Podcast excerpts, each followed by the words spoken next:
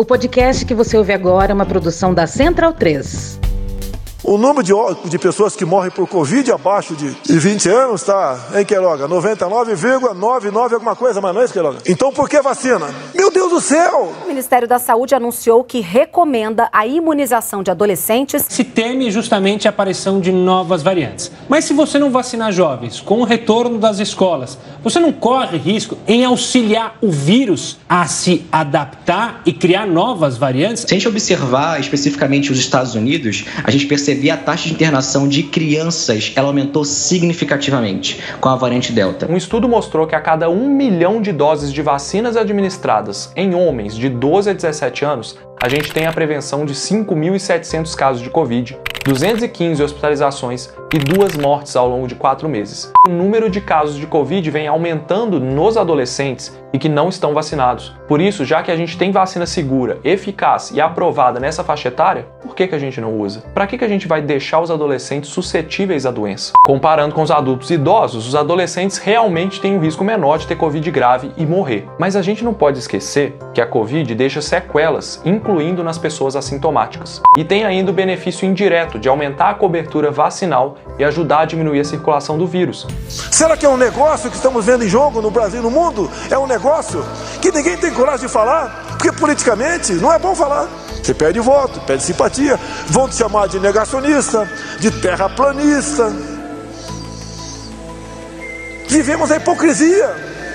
E quase o mundo todo vive na hipocrisia. Ah, o presidente é irresponsável. Ele é maluco. Ele é genocida. Apesar da tal da pandemia, que houve uma potencialização que pese as mortes, lamentamos todas as mortes, mas uma potencialização, uma politização da mesma enorme. É um merda. Quando ficar em casa, eu apanhei pra caramba de vocês, hein? Nossa senhora. Nossa. Qual país não morreu, gente? Qual país não morreu, gente? Qual país? Responda, deixa de Olha, eu não me aborrecer aqui. Nojento. O Brasil está entre os países no mundo que mais mortes registrou. Nos livros de história, no futuro, quando o mundo contar a história da pandemia, tenha certeza que nós vamos ter um lugar especial é, nessa, nessa, nesse capítulo. O presidente, falando sobre máscara e essa multa aí. Eu não dou bola para isso, tá? Eu te pergunto, você acredita na vacina? Eu acredito. Acredita? Então você está preocupado com o quê? Porque eu ela não é uma mais, mais. eu não vou discutir contigo esse assunto. Eu não é, eu vivo no meio do povo, é pra estar tá morto. Vai tomar no cu com todo o respeito. Então, bundão é o Jair. Medo e delírio em Brasília. É uma canalice que vocês fazem. Olá, bem-vindos ao Medo e Delírio em Brasília com as últimas notícias dessa bad trip escrota em que a gente se meteu. Bom dia, boa tarde, boa noite por enquanto. Eu sou Cristiano Botafogo e o Medo e Delírio em Brasília, medo e delírio em Brasília.wordpress.com é escrito por Pedro Daltro. Esse é o episódio dia 1012. Ah, é? Foda-se. Fica no rabo, gente. Ó, oh, como o cara é grosso. Bora passar raiva? Bora. Bora. Bora! Bora! 600 mil mortos. Na sexta-feira passada, a gente chegou às 600 mil mortes. E sim, o presidente continua falando merda e denunciando que das duas, uma. Ou ele ainda não entendeu nada, ou ele tá agindo de má fé. Vou dar uma dica, é a segunda. A marca de 600 mil tá atrasada. Morreu muito mais gente do que as estatísticas oficiais relatam. Para além das síndromes respiratórias agudas graves sem causa específica, acima das médias dos anos anteriores, tem também coisa como a Prevent Senior mudando o código da doença nos atestados de óbito. Bora pro Felipe Watanabe no dia 8 na Folha.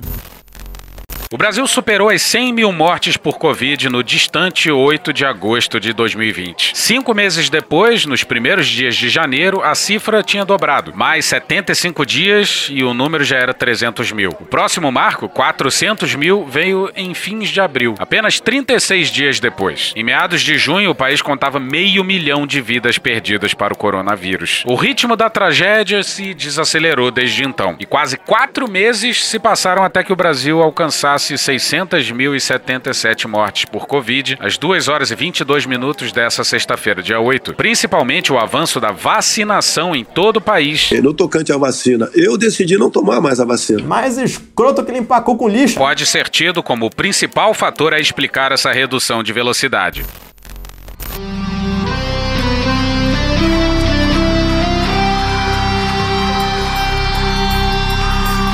Firme e forte com o centrão e que se exploda a educação pela milícia, pelas paz, as que enterram seu caixão. Fiz rachadinha, assumo e os meus filhos comigo. Se o Brasil quer morte, 600 mil consigo. Porra Brasil, porra Brasil, com sinceridade, Bolsonaro reeleito é sacanagem. Pois é, o principal fator de melhora é a vacinação. Apesar do governo federal tentar implacavelmente sabotá-la. Você toma esse remédio? Não, né? Então há uma preocupação que interesses outros podem estar envolvidos nessa questão da vacina. A eficácia daquela vacina em São Paulo parece que tá lá embaixo, né? Tem contrapartida aí. Os laboratórios não tinham que estar interessados em vender pra gente. O pessoal diz que eu tenho que ir atrás. Não, não. Mas o interesse é muito grande, esses 20 bilhões de reais pra comprar essa vacina. Certas coisas não podem ser correndo. A pressa não se justifica, porque você mexe com a vida das pessoas. Vai inocular algo em você. O seu sistema imunológico pode reagir de forma imprevista. Qual a, a validade da vacina? Em quanto tempo imunizado? Eu não sei. Eu não vou tomar vacina. Eu não vou tomar. Eu não vou tomar. Se fuder. Mais de 92% da população adulta brasileira já recebeu ao menos uma dose do imunizante contra a Covid. E mais de 60% tem o um esquema vacinal completo, com duas doses ou dose única. E aí o Bolsonaro se fudeu. Lembra dele dizendo que menos da metade da população ia se vacinar? Alguém sabe quantos por cento da população vai tomar vacina? Pelo que eu sei, menos da metade vai tomar vacina. Imagina a merda se as pessoas tivessem seguido o que ele dizia. Em abril, a média chegou a ficar por sete dias acima de 3 mil óbitos diários por Covid. Ao longo de 2021, foram 61 dias, 55 deles seguidos, com médias acima de 2 mil mortes. Desde o início da pandemia, foram 247 dias, com média de ao menos mil vidas perdidas por dia. A média de 7 dias de hoje, dia 13, no site do Conas, caiu para 316. Mas isso tem subnotificação do feriadão. De qualquer forma, vem caindo e ainda bem. E o presidente, absolutamente desprovido de empatia, reagiu daquele jeito que a gente colocou na introdução, perguntando: em que país não morreu gente? Em resposta à menção dos 600 mil mortos. Qual país não morreu gente? Qual país não morreu gente? Qual país? Responda, deixa ele. Olha, E o mais escroto desse cara é que ele fica falando: responda, responda. A pessoa tá falando: nós somos o terceiro país com mais mortes. Nós estamos lá em cima em número de mortes, mesmo proporcionalmente à população. O que significa dizer que na lista de 200 países que existem no mundo, nós estamos lá em 180, 190. Não tem qualquer sensibilidade. Exatamente, Bolsonaro. Pois é, até com o mais virtuoso dos governos a gente teria morte. Teve morte, sim, no mundo inteiro. Até nos países que melhor controlaram a pandemia: Vietnã, Nova Zelândia, etc. E mesmo assim foram muitas mortes, mortes demais. Mas nem fodendo seria essa carnificina que espanta o mundo e que vai espantar os leitores dos livros de história. O presidente previu menos de 800 mortes, lembra disso? Na ordem de 800 pessoas. A previsão é não chegar a essa quantidade de óbitos no tocante ao coronavírus. E o sujeito que passou essa informação a ele. Dá nome aos bois! Tá bom, foi o Osmar Terra. Dia desse estava em cerimônia oficial ao lado do Queiroga. Esse ano morreram 780 pessoas no Brasil de H1N1. Provavelmente não vai morrer tanta gente de coronavírus. Ou vai morrer por aí, um número um pouquinho mais, um pouquinho menos. É, foi um pouquinho mais. Pois é, e chegamos às 600 mil mortes. Ah, cara, quem fala de eu não sou governo, tá vendo? E o presidente não errou nenhuma, zero. Eu não errei nenhuma, eu não errei nenhuma. Zero. Zero a tua nota, rapá. E como é que a gente chegou até aqui? Bom, o presidente fez questão de dizer isso ao mundo, lá no púlpito da ONU. Seguindo recomendação do nosso Conselho Federal de Medicina. Bom, óbvio, a culpa não foi só do Conselho Federal de Medicina, mas o CFM participou e validou isso. Se só não tivesse desvalidado, já seria ruim. E bizarramente, justamente no dia das 600 mil mortes, o presidente do CFM resolveu dar uma entrevista pro Estadão. Devo E pode acreditar, algumas coisas que ele falou, nem o Heinz seria capaz de anunciar. Era uma atriz pornô. O Heinz, porra! Quilombolas, índios, gays, lésbicas, tudo que não presta. Então vai tomar no. Oi! Roberta Jansen no Estadão no dia 8. Abre aspas, defendemos sim a autonomia do médico. Essa defesa de autonomia médica não vale para o erro médico. Isso não é autonomia, isso é erro. Prescrever um medicamento para o qual não existe evidência científica, evidência de que tem benefício, é erro médico. Isso não é autonomia. Um princípio hipocrático e vamos defender sempre. Não mete essa, O tratamento das doenças está sendo criminalizado no Brasil. Não fode, meu irmão. Os jornalistas dão opiniões definitivas, os políticos dão opiniões definitivas. Não fode, meu irmão. O único que não está sendo ouvido é o médico brasileiro. Fode, porra! Fecha aspas.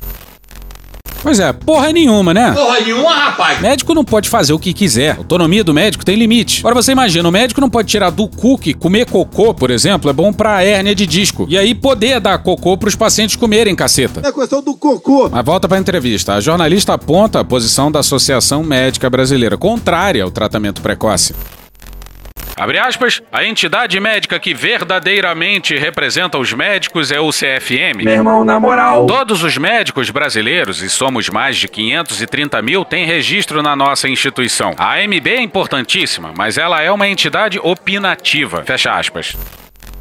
A ciência já tem vários consensos que vão no sentido contrário às atuais recomendações do CFM. E o CFM se coloca como porta-voz da verdade, o farol da razão, Abre aspas, e ela vem dando declarações de forma reiterada contra a autonomia do médico. Fecha aspas. Até parece. Esse conceito de autonomia é muito interessante, né? Porque ninguém proibiu médicos de receitarem cloroquina nos primeiros meses da pandemia. Em nenhum momento, nesse caso, a autonomia foi atingida, foi tocada. Pelo contrário, depois teve muito médico, e vale dizer que é evidência anedótica, que é possível que tenha havido o mesmo com sentido inverso. Teve muito médico que relatou pressão para prescrever, tanto de empregadores quanto de pacientes. E para além disso, a partir do momento em que todo o planeta Terra Repito. Todo o planeta Terra. Se dá conta de que a cloroquina não funciona e oferece riscos aos pacientes, deixa de ser uma questão de autonomia. É uma questão que se aproxima muito mais de. Crime, porra! Abre aspas, é uma opinião que lamentamos muito. É a primeira vez que vejo um representante da classe falar contra a autonomia do médico. Respeitamos a opinião deles, mas vamos combatê-la de forma veemente. Beleza, eu respeito o seu posicionamento, mas eu acho que é um posicionamento burro. As respostas do presidente do CFM são tão absurdas que ao Estadão restou colocar isso aqui, que vai a seguir ao fim da resposta entre parênteses. Ei, shh, ó, na verdade, as declarações da MB são favoráveis à autonomia médica, tá? A associação defende, no entanto, que a autonomia não se aplica a drogas cuja ineficácia já está comprovada cientificamente. Tipo, o mínimo. A jornalista questiona as evidências científicas e aqui começa um filme de terror. Abre aspas. A Covid é uma doença sobre a qual não sabemos nada. Vou repetir. Repito. Não sabemos nada sobre essa doença. Repito. Não sabemos nada sobre essa doença. E aqui vale dizer que a matéria é de outubro de 2021. E ele diz nada e repete. Não sabemos nada sobre essa doença. Nada, não sabemos nada. Nada, absolutamente nada. Ele repetiu, ele enfatizou, ele sublinhou. Pô, cara. Não. Pedro, cara. Olha, tem muita coisa que a gente ainda precisa entender sobre a Covid, é claro. Mas dizer que o médico pode receitar o que quiser, até remédios comprovadamente ineficazes, por falta de conhecimento em relação à doença, primeiro é paradoxal, porque essa informação aí a gente já tem, de que a cloroquina, por exemplo, não funciona. E segundo, que é de um cinismo difícil de dar conta, hein? Calma, vocês estão de cabeça quente. Abre aspas, todo dia surge algum tipo de nova complicação. O mundo parou em razão dessa doença. Buscamos respostas avidamente, mas a ciência não teve tempo ainda de responder.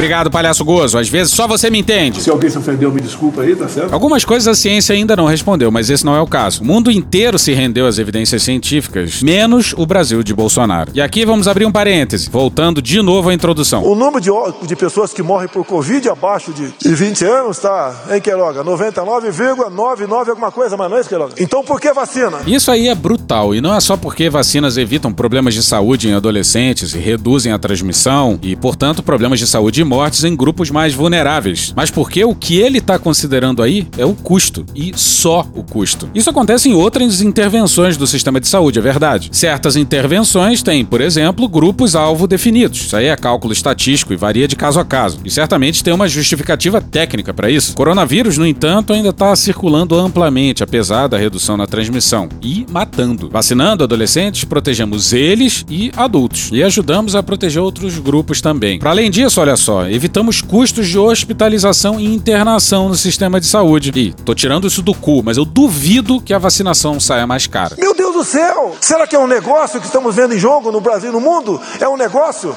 que ninguém tem coragem de falar? Bom, a cúpula do Ministério da Saúde do Bolsonaro se encontrou com uma série de pilantras para negociar a compra de vacina. Isso é muito mentalidade conspiracionista, né? Eu tive uma sacada genial que ninguém teve e todo mundo por aí é burro que não percebeu ainda a verdadeira realidade por detrás das coisas. Mas o que importa tá aqui, ó. Porque politicamente não é bom falar. Você perde voto, perde simpatia. Vão te chamar de negacionista, de terraplanista. Vivemos a hipocrisia. E quase o mundo todo vive na hipocrisia. Pois é, o mundo inteiro tá indo numa direção e o Brasil solitário marcha para trás numa insana marcha militar. Essa conta irá para as Forças Armadas. Tá vendo a mentalidade conspiracionista? Se tá todo mundo contra você, talvez você devesse pelo menos considerar a possibilidade de você estar tá errado. Mas não é o Brasil que tá marchando para trás, não. O Brasil não. Quem tá marchando para trás é esse treco aí que a gente chama de presidente. Calma, calma, calma, relaxa. E olha só, só Bolsonaro e o presidente do Conselho Federal de Medicina encarnam a razão e a sabedoria. Mas voltemos ao presidente do CFM. Não, brother. Que certamente fará companhia ao Bolsonaro em algum tribunal internacional. Vem tribunal de Aia!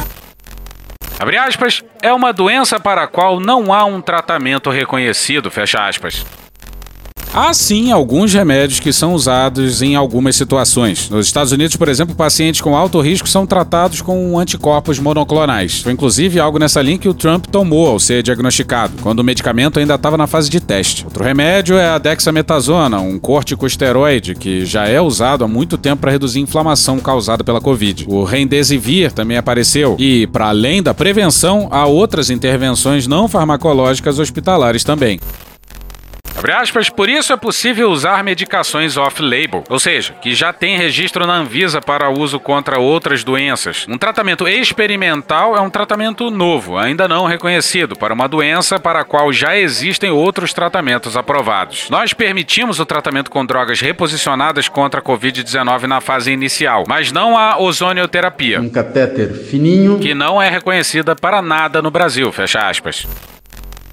Porra, pelo menos isso, né? O mínimo. Mas vamos combinar que off-label, reposicionamento de fármaco, quando já há evidência de ineficácia, não existe, né? A jornalista questiona por que o CFM se colocar contrário a entidades como a OMS, o CDC, agências europeias, enfim, basicamente o mundo todo. E Abre aspas, não, não me incomoda. Não há nenhuma outra entidade que seguir mais pela ciência do que o CFM. Fecha aspas.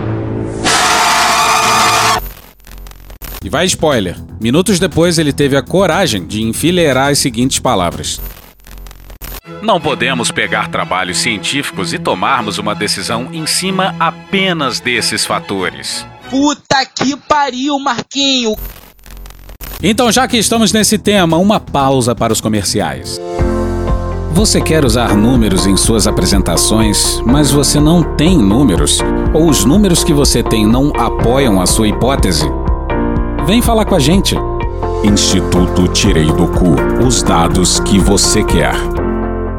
Estamos de volta! E aliás, tem uma camisa linda do Instituto no loja.medoedelirioembrasilha.com.br. Mas enfim, sim, estudo científico pra quê, né? Pra quê se a gente tem a absolutamente perfeita observação humana, não é mesmo? Sarcasmo! Mas voltemos à ordem cronológica.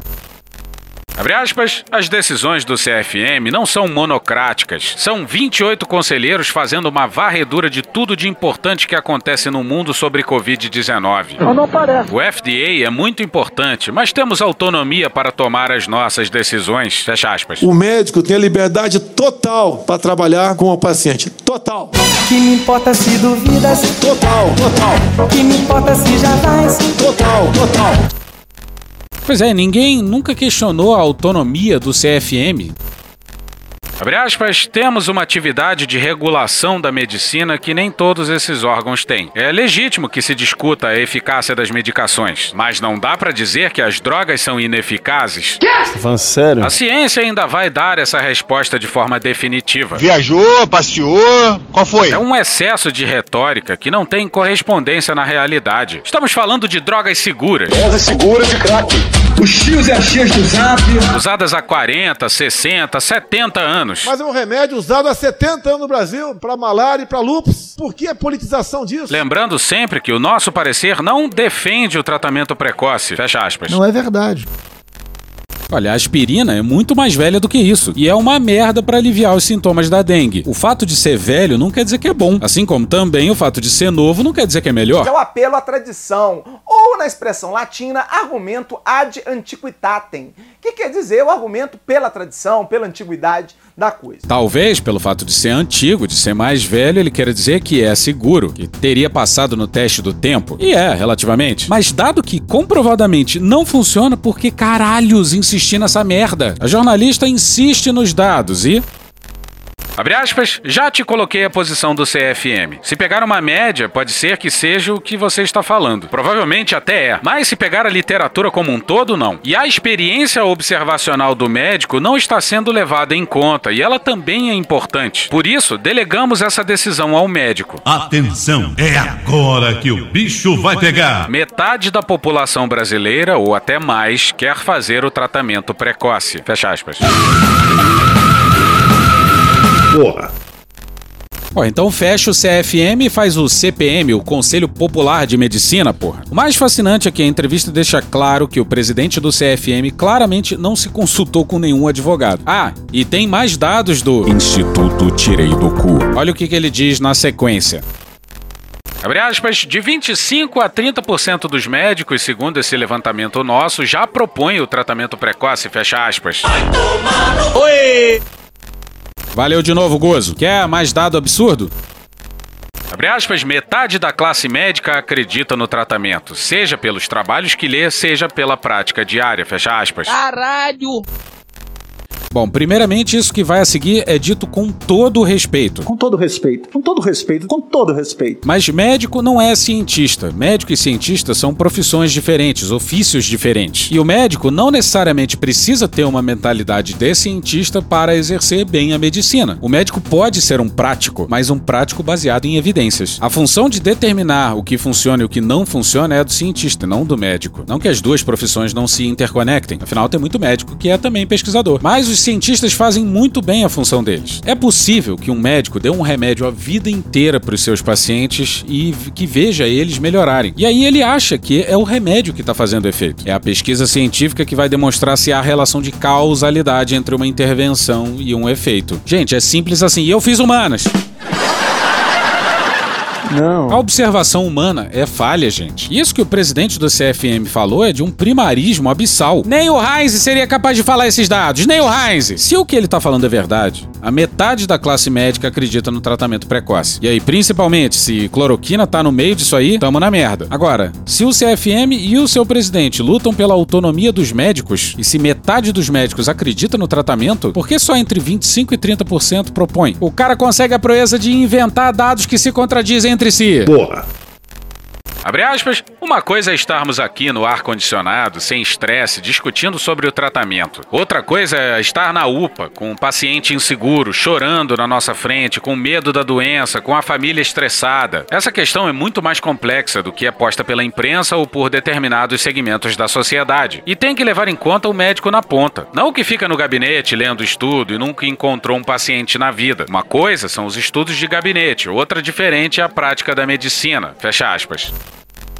É muito surpreendente que, no século XXI, quando a medicina deveria ser dominada pela medicina baseada em evidências, alguém que diga isso possa ter chegado à presidência de uma associação de classe em medicina, porque isso demonstra uma certa falta de noção de como funciona a ciência. E, para além disso, jogou a famosa carta do paciente desesperado de dar esperança às pessoas, o que não é de todo errado, né? Mas, porra, cloroquina is the new fosfoetalonamina sintética. É claro que médico tem que acolher, tem que ser compreensível tem que dar o ombro, mas não dar esperança falsa às pessoas ou ficar dando droga que comprovadamente não funciona. E é claro que o médico na ponta se fode pra caceta e leva muita pedrada na cabeça. Mas uma coisa é uma coisa, outra coisa, outra coisa, gente. Porra. Mas, parafraseando Bolsonaro, o presidente do CFM é médico e é ousado. Eu não sou médico, mas sou ousado.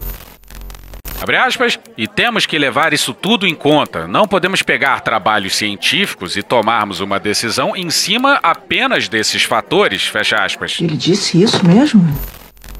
Tá aí o presidente do Conselho Federal de Medicina, senhoras e senhores. Virou passeio! Ô galera, vem que vai voltar sanguessuga e teoria do miasma. Abre aspas, eles são importantes, mas não são os únicos. Não tiro a sua razão, mas quando contextualizamos com casos concretos num país continental como o nosso, em que temos excepcionais hospitais nos grandes centros e o médico que atende a população ribeirinha na Amazônia, é outro Brasil. Fecha aspas.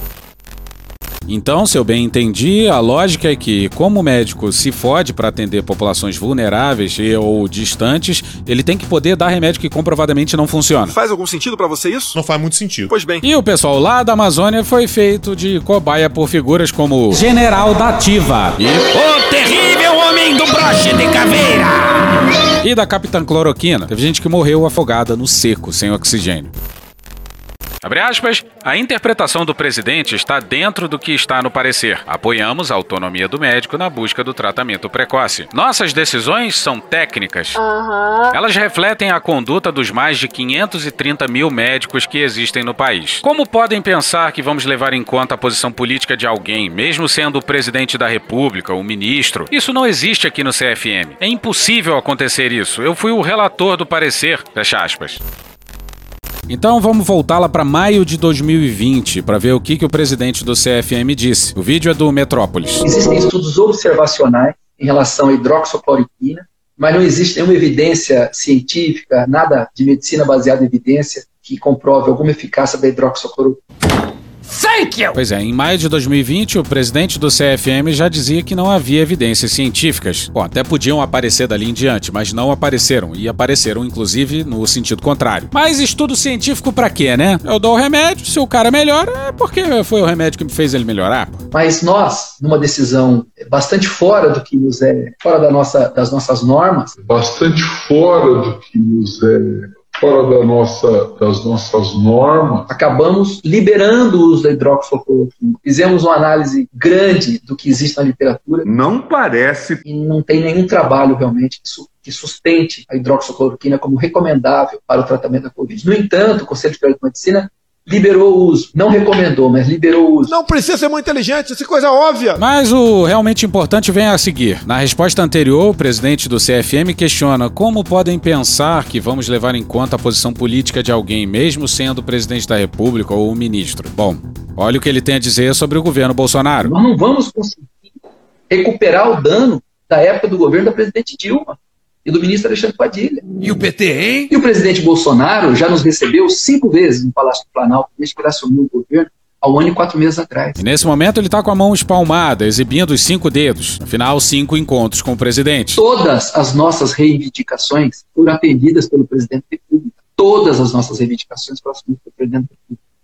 Ele nunca, ele, ele nunca falou, isso aqui eu não posso atender. Pois é, se o presidente já recebeu o CFM cinco vezes e atendeu a todas as suas reivindicações, por que o CFM contrariaria o sensibilíssimo presidente em um tema que lhe é tão caro? Pois é, mas a gente vai apoiar um medicamento que não funciona só porque o presidente que nos recebe e nos atende defende esse medicamento? Isso com todas as consequências que teve esse comportamento em termos de mortes e O adoecimentos? presidente nunca fez isso. E aí, as coisas ficam muito mais fáceis. Porque quando, quando, quando existe diálogo, antes que as normas sejam postas, você tem a oportunidade de consensuar aquilo que vai ser, vai ser proposto. E esse é o caminho que nós estamos seguindo no governo Bolsonaro. Então, existe sim o apoio do Conselho Federal de Medicina ao Ministério da Saúde, ao presidente, porque hoje nós temos diálogo. Pois é, mas não cabe ao CFM apoiar ministro da Saúde ou presidente, havendo diálogo ou não. O papel do CFM deveria ser outro, deveria ser zelar pela conduta médica e pela ética médica. Porra. E nisso, vamos combinar, eles falharam miseravelmente. A economia não podia parar e o que eles tinham que fazer era isso: conceder esperança para que as pessoas saíssem às ruas. E essa esperança tinha um nome: hidroxicloroquina. Agora, o que está acontecendo hoje no Brasil é que não podemos questionar nada que somos colocados como negacionistas, como terraplanistas, fecha aspas. Essa aí é uma merda sem tamanho. A esquerda, o campo progressista, sempre foi o locus do questionamento, o lugar de questionar a autoridade estabelecida. E agora somos nós que estamos defendendo as instituições e preocupados com as consequências dos questionamentos infundados. Questionar é ótimo e necessário. É assim que as questões evoluem, mas se questionar te faz não se vacinar e colocar o outro em risco, aí, bom, aí tem uma linha que inadequadamente se ultrapassa, não é mesmo? Uma hora é preciso dizer, meu irmão, já deu, olha as evidências. Ou tu apresenta uma evidência decente para reabrir o debate, ou fica aí na tua, brother. E porra, o discurso do presidente do CFM não é igualzinho ao discurso presidencial? Você pede voto, pede simpatia. Vão te chamar de negacionista, de terraplanista. Abre aspas, isso está errado. Temos que discutir as coisas. Estamos diante de uma doença desconhecida. Não podemos ter um assunto proibido. Fecha aspas. Pois é, e lá vamos nós de novo. Atenção, é agora que o bicho vai pegar. Abre aspas, por que se politiza tanto o tratamento no Brasil? Estive há pouco tempo em Portugal. Os colegas contaram que a oposição apoiou as diretrizes do ministério. Não houve essa politização, fecha aspas. A jornalista pergunta qual posição do Ministério Português e. Abre aspas, não sei qual é o posicionamento do Ministério Português, fecha aspas. Pois é, sabe como é que é, né? Portugal seguia pela ciência. E, de novo, ao Estadão restou acrescentar o seguinte na resposta: Ei, você, tá lendo aí? Então, de acordo com o site do Ministério da Saúde de Portugal, o tratamento é dirigido apenas aos sinais e sintomas e não há recomendações de drogas específicas. A última pergunta é sobre a Prevent e vai aí um show de lubricidade argumentativa. Abre aspas, não tenho como me posicionar. O Conselho Regional de Medicina de São Paulo está investigando o caso. Posso dizer que todos os denunciados terão ampla defesa e essa sindicância será arquivada ou transformada em processo ético profissional. Nesse caso, serão absolvidos ou condenados. Se forem condenados, podem recorrer à segunda instância, que é o CFM. Então não posso me posicionar com antecedência. A única coisa que posso falar é que no Brasil todos têm direito à ampla defesa e ao contraditório. Fecha aspas. Pô, que vacilação, meu irmão. E se a gente tivesse que chutar, a gente diria que os donos da Prevent amaram essa resposta. Porra, claro! Ah, e se você ainda tá em dúvida sobre o quão escroto vencendo o CFM, passemos ao vice-presidente do CFM, Emanuel Fortes. O áudio que vai a seguir é de um vídeo de junho de 2020, uma reunião online entre integrantes do gabinete paralelo, vídeo do Intercept Brasil. O que o Conselho Federal de Medicina escreveu e que serve para todo o Brasil é dar a liberdade para a escolha da prescrição. A gente vai encontrar resistências de todos os lados. Nós trabalhamos com essas resistências. E a minha orientação é que a gente não confronte essas resistências, apenas faça o apelo para que se cumpra a decisão do Conselho Federal de Medicina, que é quem desejar prescrever, prescreve. Quem não desejar, não prescreve. Eu fiz uma observação no grupo mais cedo que eu acho que é fundamental, e rapidamente. Precisa desmistificar essa questão relacionada aos questionamentos judiciais. Questionamento ético a gente não vai, e já desestimulou, não vai acontecer para quem prescrever, a não ser que haja um excesso que prescreva fora da padronização. Mas que padronização é essa? Quem definiu? Como, se não há nada na bula? E até hoje não há questionamento ético do CFM em relação a médicos que ainda hoje, a despeito de toda a evidência científica existente, continuam a prescrever esses medicamentos do kit Covid para pacientes de Covid? É ético isso? Mas calma que fica pior. Calma que piora. Segundo o vice-presidente do CFM, o risco jurídico do médico que prescreve medicamento, medicamento que não funciona, é mais maior do que aquele que não prescreve. Mas as reclamações judiciais podem acontecer. E para quem prescreve, o risco é bem menor do que para quem não prescreve. Por quê? Se houver problemas, é necessário que haja uma relação de causa e efeito. É preciso que quem se queixa venha a encontrar provas de que foi a prescrição medicamentosa que gerou o dano. Agora, quem não prescreve, aí a situação fica muito mais complexa, porque basta ir no prontuário e ver se que a pessoa não tomou providências preliminarmente e pode ser acionado judicialmente. Então, essa, essa questão, eu acho que ela precisa ficar clara para para todos, todos desse grupo, mas eu não estimularia criar nenhuma ação de constrangimento. Olha, você pode ser nada disso. Eu acho que a gente tem que dizer àqueles que prescrevem que a salvaguarda, o guarda-chuva de proteção a ele, é muito maior do que para quem não prescreve. E a merda aumenta ainda mais quando se continua com a postura mesmo depois de estar absolutamente claro que não funciona. Eu não sei se todos vocês conhecem qual, qual é a minha atuação no Conselho Federal da Medicina. Eu sou o coordenador do Departamento de Fiscalização da Propaganda Publicidade Médica. E sou o responsável, fui o relator do parecer sobre o uso off-label de medicamentos. Então, dizer, tudo que está sendo feito agora está amparado em uma nota técnica do CFM e no parecer sobre o uso off-label de medicamentos. Então foi o Emanuel Forte que escreveu o parecer? Olha quem é o Emanuel. Júlia Portela no dia 8 no Metrópolis. Em suas redes sociais, Fortes afirma ser apoiador do presidente Jair Bolsonaro. Abre aspas, aproveitei para fazer o registro e declarar que continuo confiando em seu governo e estarei consigo em 2022. Fecha aspas, escreveu em uma de suas postagens ao lado do mandatário. Eu ganhei! Em 2018, o médico se candidatou a deputado federal em Alagoas pelo PRTB. Que merda. E em 2020, a vice-prefeito de Maceió pelo PSL, mas não foi eleito em nenhuma das ocasiões. Deu errado. O próprio CFM tem histórico de participação em eventos conduzidos pelo presidente. Em setembro de 2020, dois conselheiros participaram do evento Audiência com o Movimento Médicos pela Vida. Hoje, eu me considero o médico da liberdade no Brasil. O encontro reuniu diversos profissionais da saúde, sem máscara, dentro de uma sala fechada, que defenderam o kit Covid e o tratamento precoce. Porra, tá errado. Pois é, sem máscara num lugar fechado. Médicos, numa pandemia, grande parte deles do grupo de risco, cada um vindo de avião de um lugar diferente. Que beleza! Bora pro Eduardo Gonçalves no dia 9 no Globo.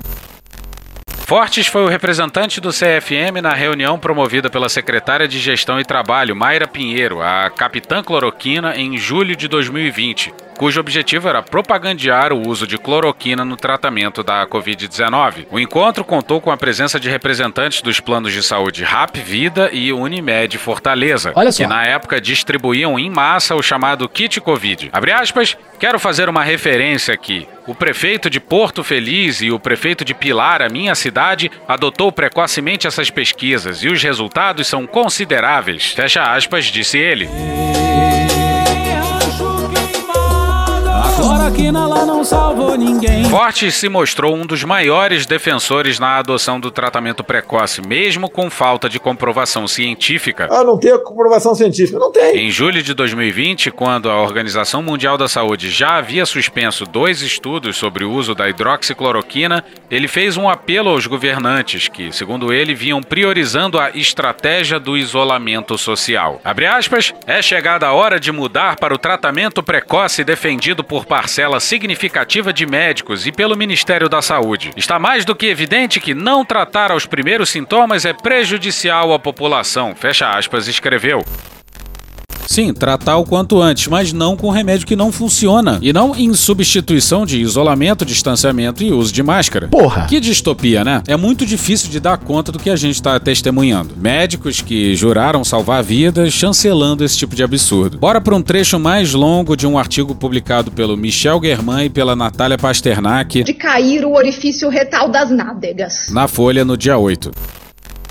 As notícias que vieram a público dando conta de conduta antiética da Companhia de Seguros Prevent Sênior durante a pandemia levaram a comparações com os experimentos pseudocientíficos realizados pela Alemanha nazista com prisioneiros de campos de concentração. É óbvio que o nazismo foi muito mais perverso nos experimentos que foram feitos. Muita gente acha um exagero comparar com a Prevent Sênior, mas mesmo que os números e o nível de perversidade possam parecer diferentes, a ideologia que há por trás é tão funcionalmente perversa quanto. Por exemplo, no que diz respeito a quem decide quem são as pessoas descartáveis e quem são as pessoas que devem viver. Caberia ao dono do hospital e à própria estrutura da empresa essa escolha. O Museu do Holocausto, de Curitiba, compilou um retrato histórico das atrocidades nazistas nesse âmbito. Abre aspas, médicos e cientistas ligados ao regime nazista não se furtavam a realizar os mais absurdos experimentos pseudocientíficos com internos de campos de concentração e de extermínio, cujas vidas eram vistas como descartáveis. Isso foi feito à profusão. Fecha aspas. Esses experimentos se davam em três categorias, segundo o documento. Abre aspas.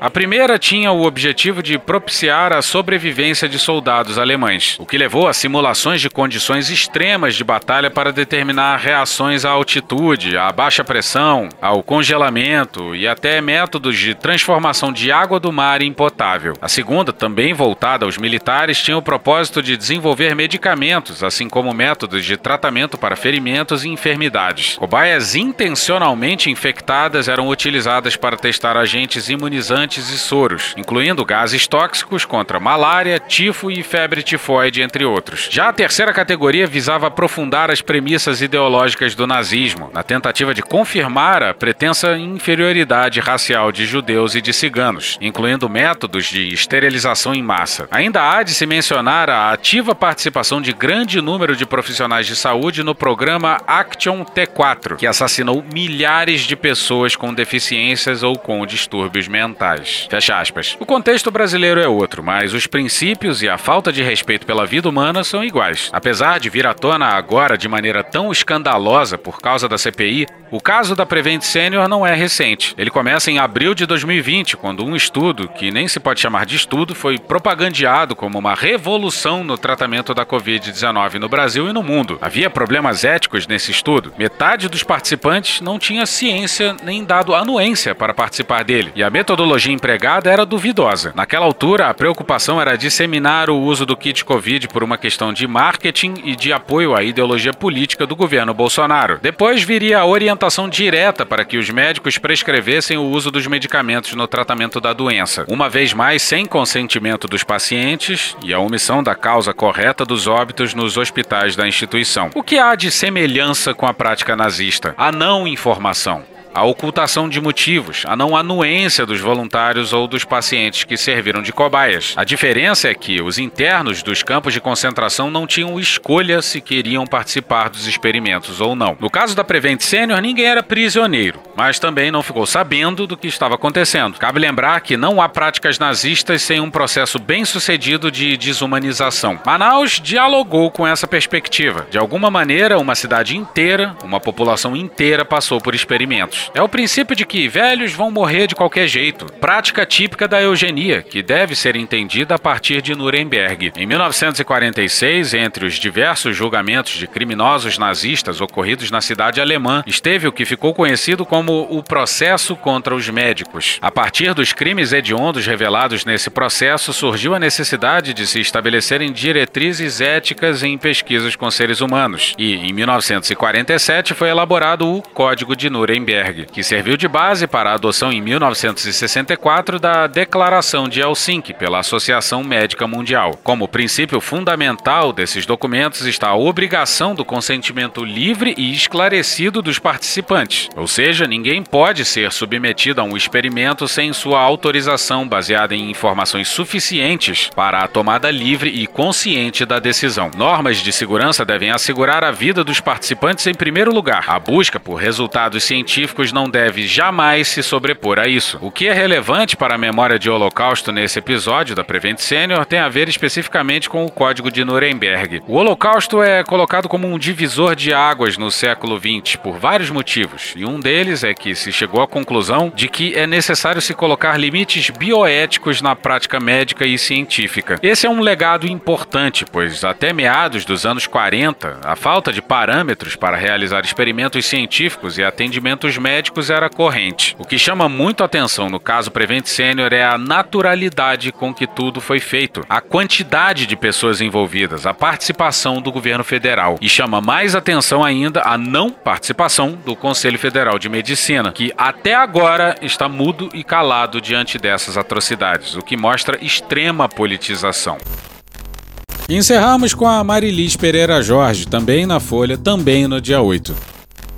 A realidade sempre se impõe, não é mesmo? Quem ainda acompanha o noticiário sobre os números da pandemia deve ter visto que algumas cidades já não registram mortes pela Covid. Prefeitos avaliam dispensar a obrigatoriedade do uso de máscaras, a realização de grandes eventos como Réveillon e Carnaval. Fala-se em caos aéreo no fim do ano, pousadas cheias e caras, férias, verão. As ruas voltaram a ficar cheias a qualquer hora do dia ou da noite. Aos poucos, a impressão é que a pandemia ganha menos espaço nas conversas e também nas preocupações. E não falo da da parcela importante de negacionistas que boicotou medidas sanitárias e deram de ombros para quem morreu, mas de gente como eu e como você, que chorou as nossas e a desgraça de milhares de famílias desconhecidas. Não sabemos os nomes, não conhecemos os rostos, mas sofremos um pouco todos os dias por gente que se foi, pelo sofrimento de quem ficou, pela infelicidade coletiva. Hoje fiz yoga assim que acordei, comprei um vestido novo, fiz planos de rever uma amiga no feriado. Só então li as notícias. Como eu disse, a realidade sempre se impõe. E a realidade é que o Brasil chega a 600 mil mortos. A realidade também é que a comoção diante de tanta morte parece menor do que quando registramos 10 mil, 100 mil, 500 mil vidas perdidas. Não imagino que a maior parte da população que se indignou e se solidarizou com tantas perdas ao longo da crise sanitária tenha endurecido os sentimentos em relação aos outros. Também não acho que seja indiferença. Talvez a autopreservação tenha começado a falar mais alto. Pessoas perdem pessoas, trabalho, casa, sanidade mental. Estamos destroçados. Ignorar que ainda vivemos uma tragédia pode aliviar as dores particulares, mas não significa que a devastação coletiva que nos aflige esteja perto do fim. E para centenas de milhares de pessoas, esse fim nunca chegará. A pandemia nunca vai acabar para quem perdeu um ente querido, disse Criolo sobre a irmã numa entrevista. A vacina, que poderia ter poupado milhares se tivesse chegado mais cedo, também virou o bote psicológico do qual nos agarramos para retomar aquilo que nos foi poupado na vida. Assim, um pouco anestesiados pela sensação de proteção, desprezamos o fato de que estamos rodeados de mortos e escombros. O país deveria estar em luto, mas, para a maioria, vida que segue. Que Deus tenha misericórdia dessa nação. E hoje ficamos por aqui. Veja mais, muito mais em medo o blog escrito por Pedro Daltro. Esse episódio usou áudios de Sam Puncher, Metrópolis, TV Brasil, Record News, Olá Ciência, Mark Snow, UOL, O Antagonista, Patrícia Miguel, Poder 360, Greg News, Programa do Datena, Choque de Cultura, Carla Bora, CNN Brasil, Vitor Camejo, TV Senado, Jornalismo TV Cultura, BBC News Brasil, Tim Maia, SBT News, SBT, podcast O Assunto. Beijo, Renata! A Wade Petrópolis, Hermes e Renato, Marisa Monte, Gabi Prado, Átila Yamarino, TV Câmara, Diogo Defante, Porta dos Fundos, Chico Buarque, Jolt Jolt, Rede Globo, Flow Podcast, Túlio Viana TV, Massacration, Petit Jornal, The Office, TV Justiça, Mr. Catra, Intercept Brasil, Samuel Mariano, Sport TV, DJ Guga, CBN, Globo News, Panorama CBN, Rádio Band News FM, Léo Stronda e Chico Botelho. Thank you! Contribua com a nossa campanha de financiamento coletivo. É só procurar por Medo e Delírio em Brasil Brasília no PicPay ou ir no apoia.se barra medo e delírio. Porra, doação ao caralho, porra. Não tem nem dinheiro pra me comprar um jogo de videogame, morou, cara? Pingando um capilé lá, vocês ajudam a gente a manter essa bagunça aqui. Assine o nosso feed no seu agregador de podcast favorito e escreve pra gente no Twitter. A gente joga coisa também no Instagram e no YouTube. E o nosso Faz Tudo Bernardo coloca também muita coisa no Cortes Medo e Delírio no Telegram. E agora a gente também tem uma loja, loja.medo delírio em Brasília.com.br. Eu sou Cristiano Botafogo, um grande abraço e até a próxima. Bora passar a raiva junto? Bora! Permite uma parte? Não lhe dou a parte. Não lhe dou a parte. Temos que enfrentar essa questão do vírus, como eu dizia no ano passado, pô, de frente. Quem não pegou, infelizmente, vai acabar pegando mais, um pouco mais de 80%, são assintomáticos.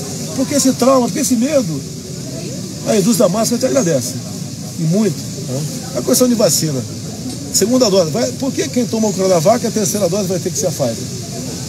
Nós temos relatos do mundo todo acontecendo.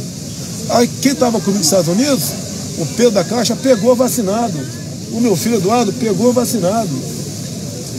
A Teresa Cristina estava na, acho na Itália, pegou vacinada. É uma coisa experimental ainda, porque essa. Porque, porque cartão, passaporte da vacina. Eu queria ver o jogo do Santos agora, me falaram que tem que estar vacinado. Por que isso? E Bolsonaro vai tomar no cu. E Bolsonaro vai tomar no cu. E Bolsonaro vai tomar no cu. E Bolsonaro vai tomar no cu. E Bolsonaro vai tomar no cu. E Bolsonaro vai tomar no cu. E Bolsonaro vai tomar no cu. E Bolsonaro vai tomar no cu. Porra! Porra! Porra! Porra! Putinha do poço. Problemas? Pornô. Pornô. Paralelepípedo de crack? Paralelepípedo de crack? Paralelepípedo de crack. Presidente, por que sua esposa Michele recebeu 89 mil de Fabrício Queiroz? Parte terminal do aparelho digestivo. Pum. Que bom do bom. Agora, o governo Tá indo bem. Eu não errei nenhuma. Eu não errei nenhuma. Zero. Porra. Será que eu tô errando falar isso daí? Não tem como não dar errado. Vai dar errado. Tem tudo para não dar certo. O cu dilatado.